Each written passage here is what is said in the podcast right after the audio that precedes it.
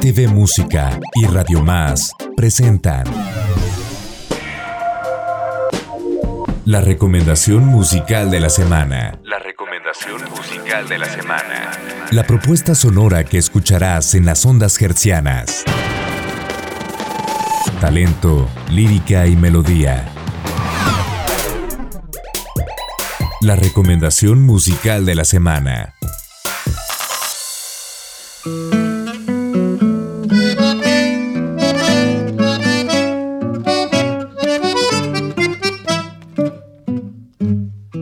Estas noches de frío, de duro cierzo invernal. Muchísimas gracias por continuar con la programación de Radio Más y un saludo para todos los que nos siguen a través de sus diferentes frecuencias y plataformas digitales. Esto es RTV Música, un espacio dedicado a la música independiente. Mi nombre es Iván García y los invito para que me acompañen los siguientes minutos porque nuestra recomendación musical de la semana es un dueto de tango, esta música tan bella, tradicional del Cono Sur. Eh, digo, por, no, no, no solo de Argentina, sino de varios países de, de esa zona. Interpretan este fabuloso género que ha sobrevivido década tras década. Y eh, Reina Milonga, este dueto integrado por Rodrigo Mejía en la voz y en el acordeón y de Joxier Zamudio en la guitarra, ya también conocido de aquí de, pues, Radio Más, ya eh, en alguna ocasión estuvo con nosotros con su proyecto independiente. Pero hoy tenemos a Reina Milonga, este dueto de tango, y quién mejor que pues ellos nos platiquen más acerca de este proyecto formado apenas el año pasado, en 2022. También vale la pena mencionar que grabaron una sesión para nuestro programa de sesiones RTV Música que poco más adelante lo estarán escuchando al aire. Pues bienvenidos, eh, Rodrigo, Joxier. Hola, muchas gracias. Hola, ¿cómo estás? Bien, pues platíquenos más acerca de Reina Milonga, que ya pues por el nombre de entrada sabemos que se trata de un proyecto de tango. Bueno, eh, Reina Milonga surge, creo que producto de, un montón de movimiento de tango que hubo antes. Aparece, por ejemplo, la agrupación Lunfardo donde Rodrigo tocaba. Por ahí, ¿de qué será Rodrigo? Más o menos. Pues Lunfardo estuvo activo muchos años. Yo entré en la tercera etapa de, de Lunfardo. eh, pero, pues ahí cuando 2008 más o menos, ¿no? 2010. Sí, de, ahí apare de ahí aparecieron unos encuentros eh, tipo jam, pero de tango que hacíamos en mi casa con algunos ex, integran ex integrantes del Lunfardo. Y ahí fue donde encontré a Rodrigo, ¿no? Sí, ahí, ahí fue donde encontré a Rodrigo. Y este. Y nos hicimos amigos, conocidos. Ya para el 2021 él vino a Jalapa, no vivía aquí, vivía, vivía en Ciudad de México. Grabamos un tema con su primo, con Sangol, que le mandamos un saludo porque también es conocido acá en RTV, con el Santiago. Y después en el 22, ¿no? Empezamos Claro, un viejo conocido también, Santiago Armijo. Sí, Fíjate, sí, no sí. sabíamos que era, Ya. Sí, que yo era no- familiar. Mira nada más. Sí, entonces fue interesante esa sesión que hicimos ahí en Mangle Rojo, eh, porque, porque eh, habíamos tenido estas sesiones de, de improvisación tanguera y, y uno de los temas que, que habíamos interpretado ahí eh, espontáneamente es eh, Sur de Aníbal Troilo. Entonces dijimos, pues vamos a, vamos a hacer una versión, nos reunimos, hicimos un, un ensayo de una hora, no sé, Todo salió- y, y salió de vamos, esa y vamos al estudio.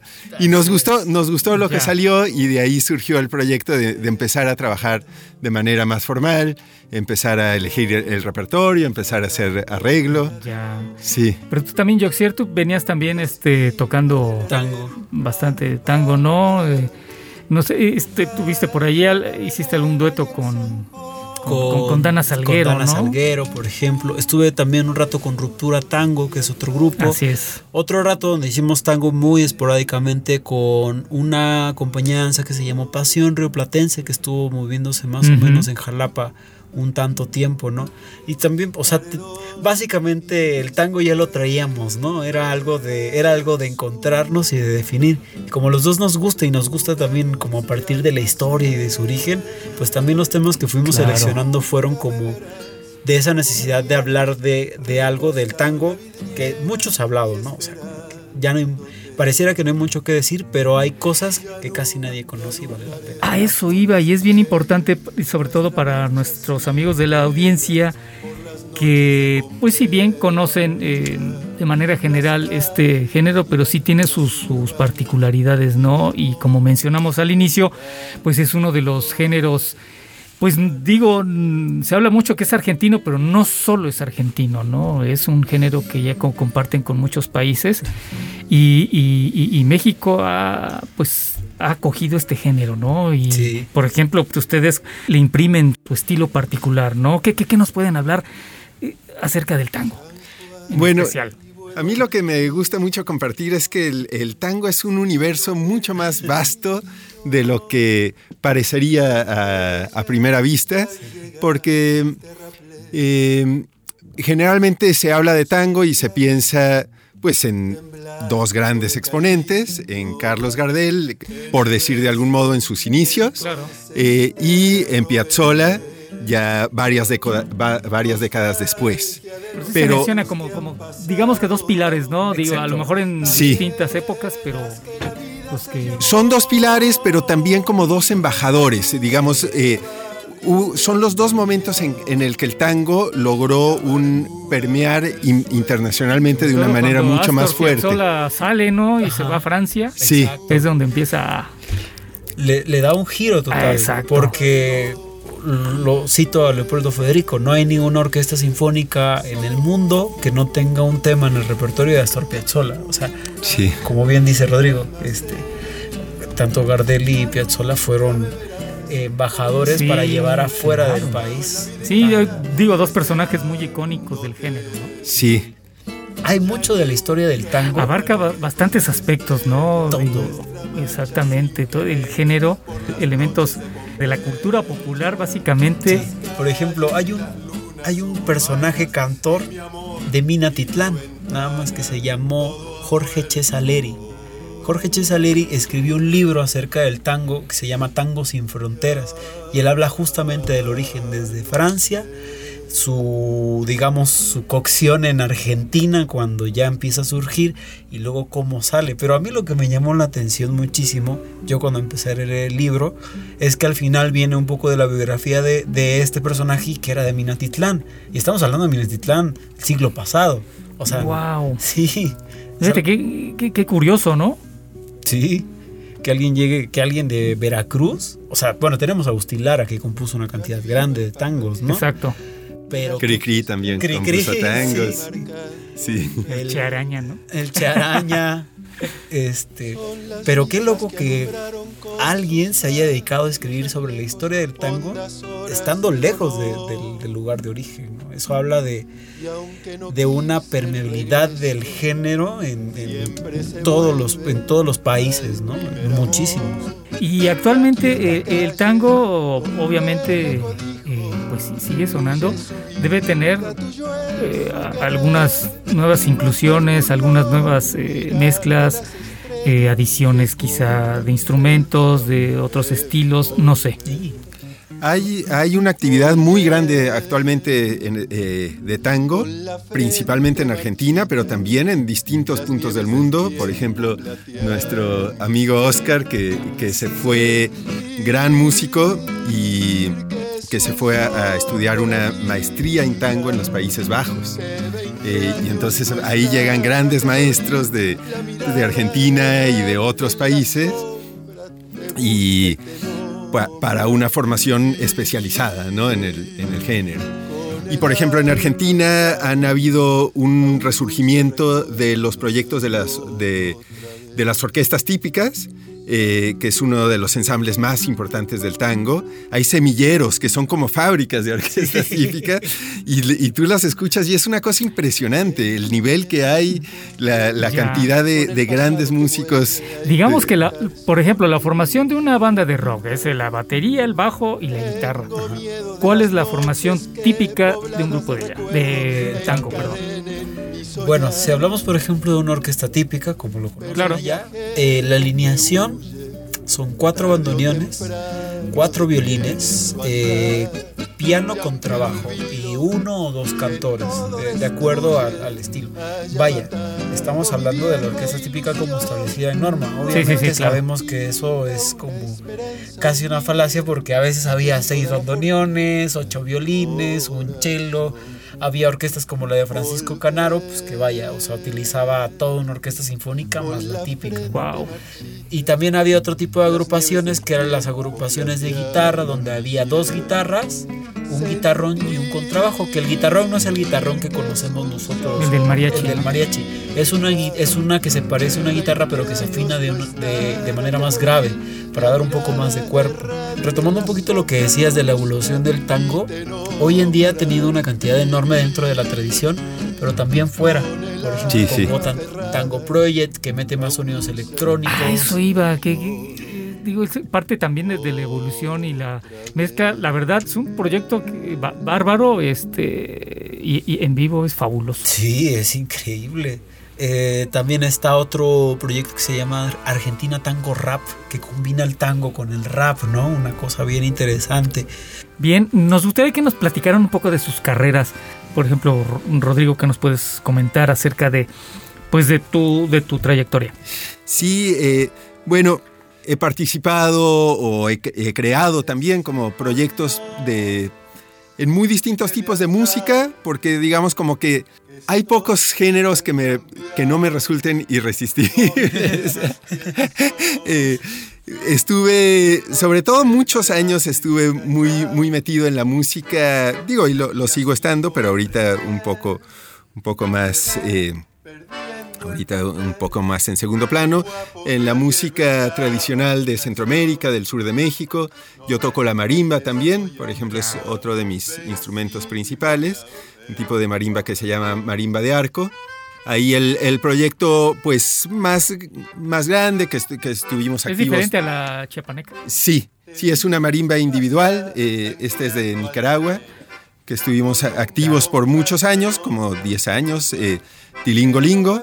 Ahí eh, fuimos, eh, tuvimos una presentación en, bueno, más bien una serie de presentaciones en Hong Kong, ahí en el Festival de Latin Passion. Con la marimba he tenido también otros proyectos, eh, con Gregorio Quiroz, un gran músico que, que está ahorita aquí establecido en la región, argentino. Eh, eso hacíamos eso hacíamos la broma, ¿no? De, de cómo con, con, un argentino yo estaba tocando marimba y, con veracruzanos eh, estábamos tocando tango, ¿no? Pero, pero bueno, de eso se trata, ese es un poco el punto. y eh, tuvimos, hicimos este proyecto Placa Placa Coatepec, hicimos una producción discográfica independiente, eh, nos fuimos a tocar al Festival Internacional de Marimbistas en, Chiapas. Entonces, y, pero con el acordeón, por ejemplo, también desde hace muchos años, igual estuve en un proyecto por bastantes años que se llamaba, eh, se llama, porque es un grupo que sigue en, activo, se llama Egiptanos. Y ahí yo estuve en la primera formación y, estuve eh, trabajando con ellos y como director musical y tocando el acordeón eh, durante unos seis años. Entonces, bueno, esos son como algunos de, de lo que han sido mis principales ¿Tú eres originario de la Ciudad de México? De la Ciudad de México, sí. Hoy radicado aquí en, sí. Sí, sí, de hecho llevo aquí en Coatepec, eh, ah, Coatepec 16 años. Más eres este veracruzano. sí, sí, sí, Y yo sé, tú eres del, del sur, ¿no? De, Veracruz. De Coatzacoalcos. Y bueno, ya llevo 10 años acá, básicamente, en Jalapa. ¿Qué te digo? Pues me vine básicamente por la escuela de música, ¿no? Este, vine por, para estudiar en la Facultad de Música de la Universidad Veracruzana. Ya después de mucho tiempo, ya al fin voy a egresar este, este año. Qué bien. Este. Pero eh, mira cómo egresa ya con todas las tablas del mundo. Con todo. Eso, eso, Sí, eso me da mucho gusto porque ahorita con lo que decías, ¿no? ¿Cuántas, ¿Cuántos géneros no se me resistían? ¿Y cuántas cosas no exploré? O sea, eso es, eso es medio jalapa, básicamente, ¿no? Con toda la diversidad musical que tiene. Recién, por ejemplo, estuve tocando con Dana Salguero, bueno, sigo con ella en, en el proyecto de tango y en su proyecto eh, de música de ella. Eh, estuve mm, un ratito con el mariachi universitario, con un grupo de son que se llamó Los Gecko MX, que estuvo aquí hace mucho tiempo en, en una entrevista. Sí. Recién, por ejemplo, toqué con Edna, que Edna es la recomendación musical. Con Edna Now, sí, es correcto, sí. Con sí, es sueño. Ragamuri, estuvo muy bueno, la verdad, esas cosas están impresionantes. Sí, padrísimo. Tango por, por doquier, con el grupo Casasco y Caña, se dedica a hacer folclore y tango argentino, o sea, aquí en, en Veracruz, ¿no? Cual- cualquier cosa. Sí, sí, sí. Pues cuéntenos más de Reina Milonga. Eh, ¿ya, ya han grabado algo? ¿Tienen planes de, de- grabar algo este, ya en estudio? No sé, ¿qué, qué- planes hay al, al respecto? Sí, temen- temen- tenemos planes. Ahorita solamente, eh, pues ese video inicial que, que les platicábamos al principio, eh, que hicimos ahí en Mangle Rojo, y, pero, pero ahorita estamos precisamente preparando para que pronto, pr- pronto, pronto podamos. Es- escuchar las versiones de tango de Reina Milonga. Reina Milonga. Sí. Bueno, ¿De dónde, ¿De dónde retoman el nombre? Obviamente la milonga tiene mucha referencia al, al- al tango, ¿no? Sí, pero sí, este nombre viene justamente de un tango, de un tango nuevo, de uno de los eh, actores, de los autores y cantores actuales. Se llama Alfredo Tape Rubín. Bueno, ahí está una versión de este, de este tango Rayín, de Tape Rubín. Y ahí, eh, en una parte de la canción, eh, menciona, dice, Reina Milonga de mis amores. Wow, pues ahí está la referencia de dónde sale Sí. sí, sí, sí. el, el- el nombre de Reina Milonga. Cuente, eh, ¿dónde pueden este, seguirlos? ¿Dónde pueden escuchar? Este, pueden, sobre todo seguirlos, ¿no? En redes sociales. Eh, nos pueden encontrar en Instagram como Reina Milonga. Por el momento, ahí estaremos subiendo contenido y todo lo referente al grupo.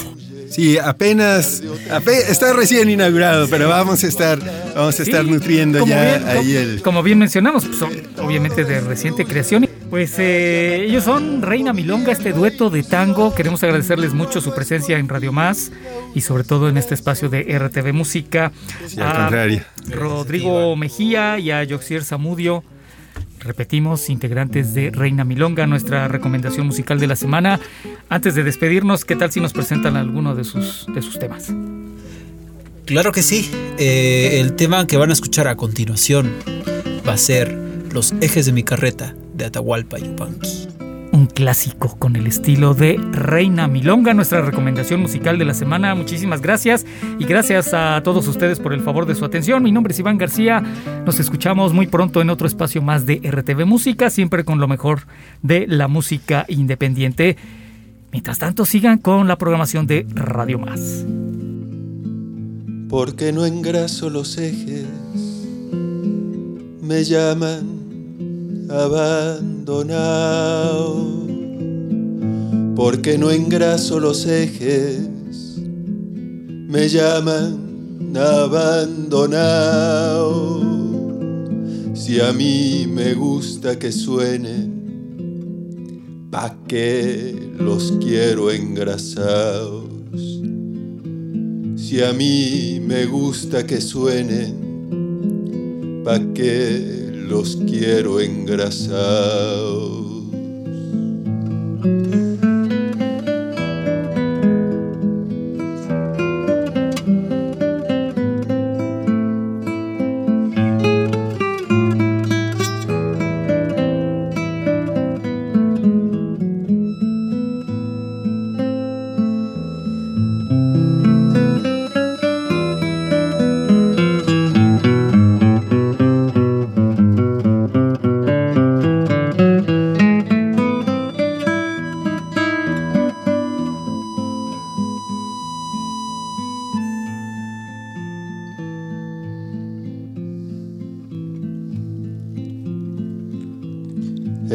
Demasiado aburrido seguir y seguir la huella.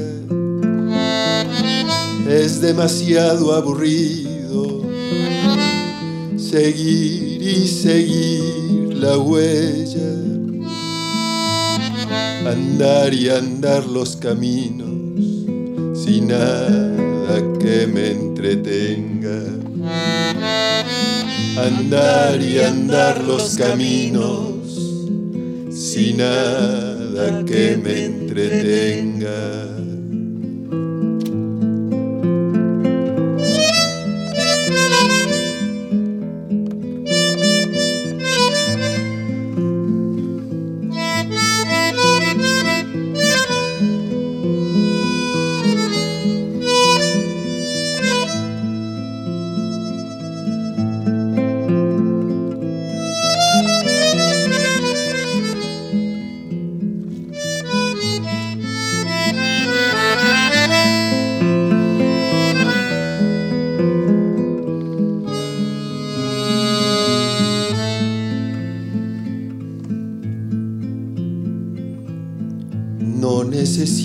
Silencio, yo no tengo en qué pensar.